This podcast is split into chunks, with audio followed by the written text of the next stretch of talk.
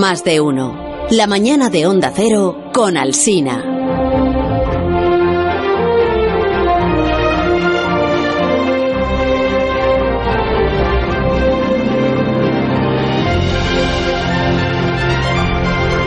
Minutos ya pasan de las 11 de la mañana, qué deprisa se pasa este programa.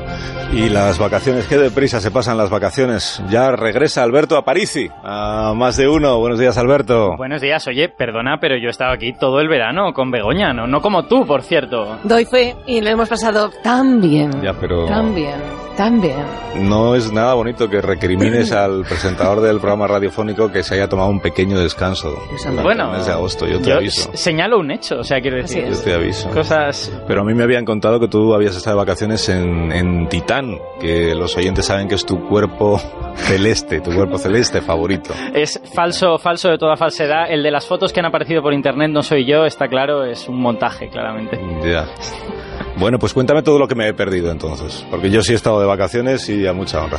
Ah, pues, pues. ¿Qué has hecho? A ver, ¿qué se te ha ocurrido para esta nueva temporada? ¿Alguna innovación? ¿Algún cambio que quieras hacer? Pues precisamente voy a responder a las dos preguntas con un solo tiro, ¿vale? Te voy a presentar una innovación que vamos a utilizar esta temporada. Una innovación. Sí. Me temo lo peor. Y de paso te vas a enterar de las últimas noticias científicas que ha habido durante el verano.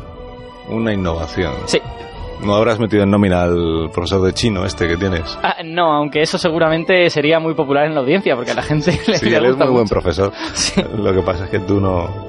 ¿O te has comprado una unidad móvil ya tuya propia? No. Que, no contamine para viajar por el espacio. no, no, mira, lo que, lo que he hecho es que he encontrado una manera de ahorrar un poco de gasolina en esto de los viajes por el espacio. Esto te va a gustar. A Mois, sobre todo, le va a gustar. Entonces, fíjate, vamos a utilizar un método totalmente novedoso. Adelante nuestra ronda de corresponsales. Anda. ¿Qué corresponsales en dónde? Nuestro corresponsal en Júpiter, Juan Carlos Galileo. Buenos días. Buenos días. Un impacto gigante pudo ser el responsable del núcleo diluido de Júpiter. La sonda Juno, en órbita alrededor del gigante gaseoso, sugirió hace dos años que el núcleo de Júpiter no tiene un límite claro, sino que sus materiales invaden las capas superiores y llegan hasta la mitad de la distancia a la superficie. Una colisión frontal con otro planeta de hasta 10 veces la masa de la Tierra y que habría tenido lugar hace más de 4.000 millones de años podría ser la responsable de esta anomalía.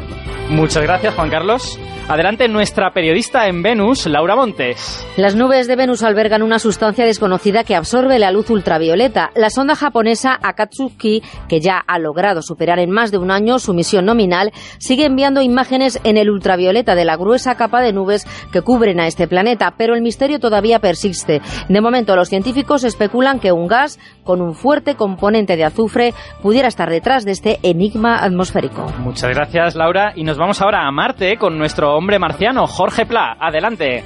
Continúa la polémica en torno al hallazgo de metano en el planeta Marte. Los datos de la sonda TGO de la ESA en órbita científica desde abril de 2018 no han hecho más que acentuar las discrepancias con las observaciones del rover Curiosity, ubicado en la superficie del planeta rojo. El misterio está recorriendo las principales agencias de exploración espacial, más aún teniendo en cuenta que el metano está considerado un prometedor biomarcador. Y conectamos ahora con nuestro redactor en otros sistemas estelares, Rubén Remoto. Buenos días, Rubén. Buenos días, a la espera de poder tener mapas detallados de planetas alrededor de otras estrellas, los mapas térmicos están ya permitiendo averiguar si algunos de estos mundos tienen atmósfera. Las atmósferas actúan como cintas transportadoras del calor, llevándolo desde el hemisferio iluminado al hemisferio nocturno. Midiendo la diferencia de temperatura entre ambos hemisferios, los científicos han podido determinar que el planeta 55 Cancrie tiene una atmósfera un poco más densa que la de la Tierra, mientras que LHS 3844b carece de atmósfera medible. Muchas gracias compañeros, devolvemos la conexión a la Tierra.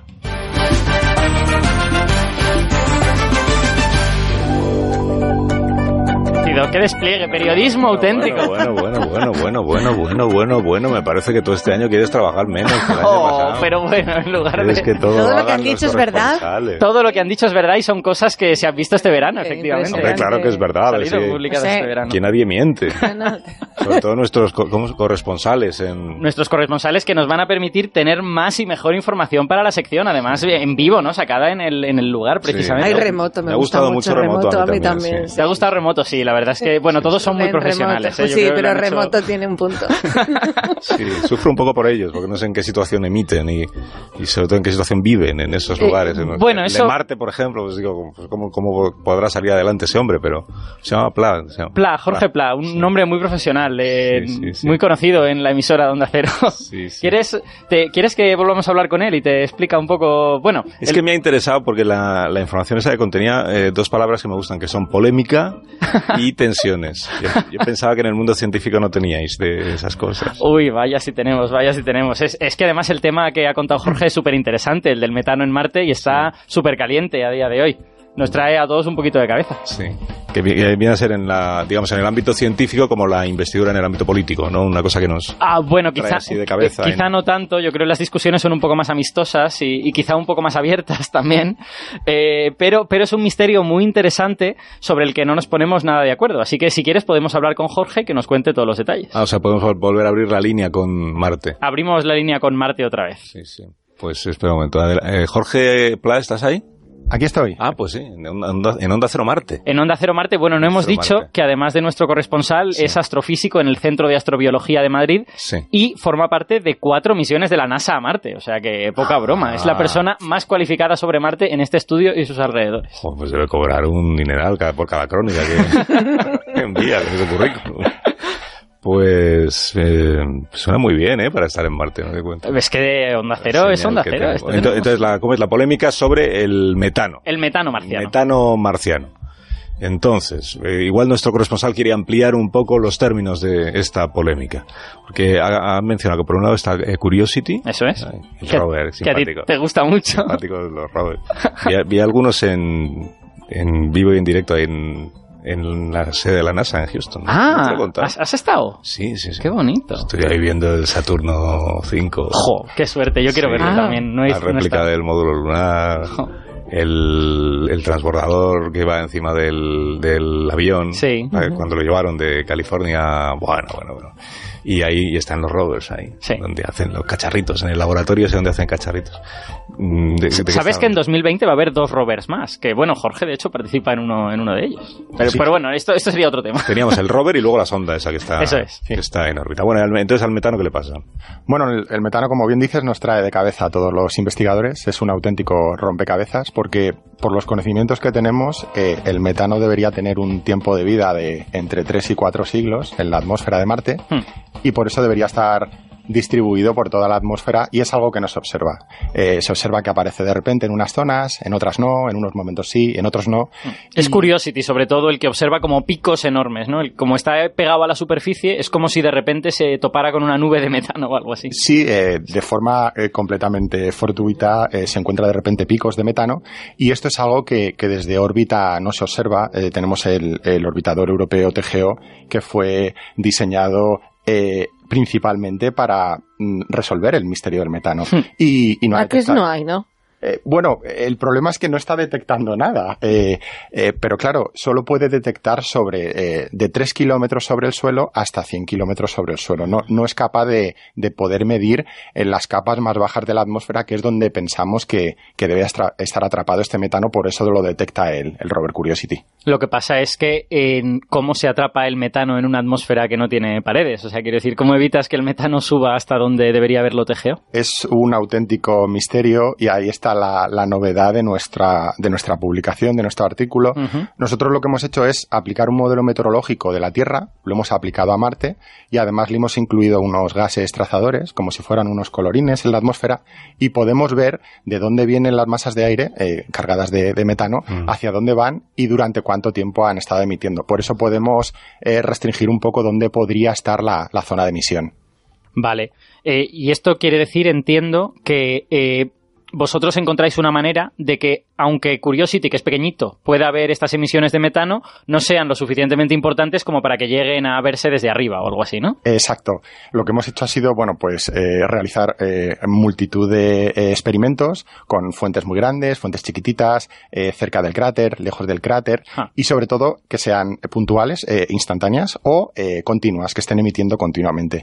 Y la más compatible, el resultado más compatible de nuestro trabajo con las detecciones de Curiosity, dice que debería ser una fuente continua, una especie de chimenea que esté emitiendo continuamente desde el suelo, Ah. que esté relativamente cerca del rover, dentro del cráter, y que fuera chiquitita, que hubiera eh, más, de, más de una fuente, no solo en el cráter Gale, sino nuestra hipótesis es que eh, están por todo el planeta. ¿Qué, qué significa chiquitita en este caso? Porque claro, es- ¿significa un kilómetro cuadrado o significa un metro cuadrado? Eh, chiquitita, eh, hablamos de eh, que es muy poco eh, plausible que sean de millones de kilómetros cuadrados, como se han sugerido en muchas publicaciones en observaciones desde Tierra, y que están más eh, restringidas al interior del cráter Gale con, eh, digamos, decenas de, de kilómetros cuadrados en lugar de millones de kilómetros Vale, o cuadrados. sea que podríamos estar hablando de una especie de campo, ¿no? Que está emitiendo metano, no una chimenea. Eso es, bueno, la, la chimenea, eh, muy, como muy bien eh, apuntas, eh, lo utilizamos como ejemplo para que la gente entienda que nuestra hipótesis son una especie de fracturas que hay en el subsuelo. Nuestra hipótesis de partida es que el metano está atrapado en unos hielos que están en el subsuelo Mm. y que en determinados momentos del año estos hielos eh, liberan eh, este metano, como así pasa en la Tierra, y eh, el metano viaja por estas fracturas en el subsuelo y es liberado a la atmósfera. Esta es nuestra hipótesis de, de Y partida. perdona una cosa, pero el metano, ¿quién, quién lo produce? Porque en la Tierra tenemos claro que son las vacas. ¿no? Sabemos todos, las vacas mm, Sí. cuando expulsan es el metano. Bueno, no solo las vacas, ¿eh? hay bacterias Bueno, que producen metano. ¿no? Fundamentalmente.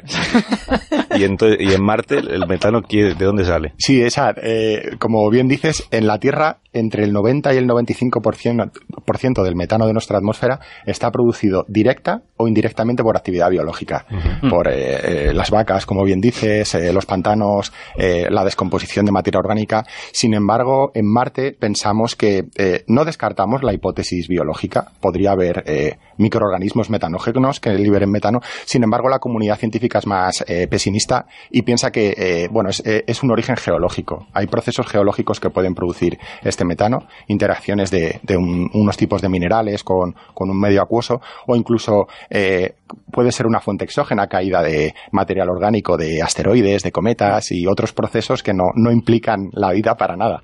De hecho, en la Tierra esto no es muy conocido, pero hay zonas en el fondo del océano donde el metano sale del fondo del océano y hay bichitos que se lo comen. O sea, y ese metano no es de origen biológico, simplemente sale de dentro de la Tierra, ¿no? Marte quizá podría estar pasando lo mismo. O quizá... Hombre, lo bonito sería que hubiera, que hubiera allí bacterias produciendo metano, pero para decir eso, pues tenemos que tenerlo Chan, muy, muy claro. chan, Sí, chan. tenemos que tenerlo mucho más claro de lo que lo tenemos ahora. Claro, y además, yo creo que es importante decir que, eh, como eh, bien decías, los hielos no es eh, la fuente de metano en sí, como se dice en muchos medios. Claro. Los hielos es tan solo el contenedor, es el que retiene el metano que otro ha producido. Se ha, produ- se ha podido producir por eh, origen geológico, Oh. eh, pero tampoco se podría descartar como eh, Marte era tan similar eh, a la Tierra en sus primeros eh, estadios, en el origen del sistema solar, este metano pudo haber sido liberado por actividad biológica, haber sido atrapado por estos eh, hielos que se llaman declatratos en el subsuelo y estar siendo liberado ahora. Es decir, el origen podría seguir siendo biológico, pero no de vida actual, sino de vida de, de un Marte primitivo que llamamos. Claro, claro. Qué, qué bonito si fuera de vida de ahora. ¿eh? Ojalá. Claro que luego habría que ver yo, esas ¿eh? bacterias. No sé yo, ¿eh? por, por Sería ejemplo, bonito. nuestro corresponsal, si se viene luego a la Tierra con alguna de esas bacterias, La ¿qué liamos. hacemos, ¿qué hacemos con él? No, bueno, lo tenemos en cuarentena un par de semanitas y ya está, ¿no? Ah, en una caravana como los del Apolo. Claro, exacto. Hacemos lo mismo que lo del Apolo. Es la experiencia espacial completa. Sí, sí. No, no es ninguna tontería. Que los protocolos de protección planetaria ya están eh, planteándolo y se debe tener muy en cuenta no solo para lo que se traiga de Marte, sino también para lo que estamos llevando allí, que tiene que ir completamente esterilizado para no contaminar el planeta rojo. Sí, de hecho Marte es de los primeros planetas en los que de verdad se esterilizan o se intenta por lo menos esterilizar bien las sondas. Ahora se va a hacer lo mismo, pues por ejemplo con Europa, la luna de Júpiter, a la que también van a mandar cosas y lo quieren esterilizar porque son lugares en donde se sabe que hay sustancias volátiles que pueden ser eh, buenas entre comillas para la vida, aunque no se sepa que puede haber vida. Y otro día le preguntaremos a nuestro corresponsal en Marte eh, qué vida hace en, el planeta? ¿Cuáles son tus, hábitos cotidianos? ¿Dónde te alojas? bueno, sobre todo en cuevas, para protegerme de la radiación solar, cósmica y eh, para esos cambios de temperatura tan grandes. Ahora mismo son las 3 de la tarde en el cráter Gale y tenemos una temperatura de 32 grados bajo cero, para que te hagas una idea. Y es la temperatura máxima del día. Esta noche descenderán hasta los menos 82, menos 85. Sí, es, es bastante fastidiado vivir aquí, la verdad. Es como vivir en la Antártida en cuanto a temperaturas. Sí, sí, es una, es una pasada. Eh, al menos los, los paisajes son bonitos y las puestas de sol son también muy bonitas. Y azules, ¿no? Y azules. Las puestas de sol son de color azul en Marte. Jorge, gracias por la visita, eh, como siempre. Muchas gracias a vosotros. Ya sabes, puedes venir cuando quieras, que lo pasamos bien. A Parisi, hasta la próxima semana entonces. Sí, hasta la próxima semana donde contaremos otras cosas, quizá con algún otro corresponsal. ¿Pero qué presupuesto te han dado para la sección de este año? Sí, eso deberías saberlo tú, eres el director de los programas. Pues ninguno, si tenemos... Tu sección solo nos ha generado deudas. Debemos de la temporada pasada, bueno, luego te paso los números, pero... O sea, que procura este año no gastar. Adiós. Hasta luego. la semana que viene. Ahora mismo seguimos. En Onda Cero, hasta las doce y media, Alsina es más de uno.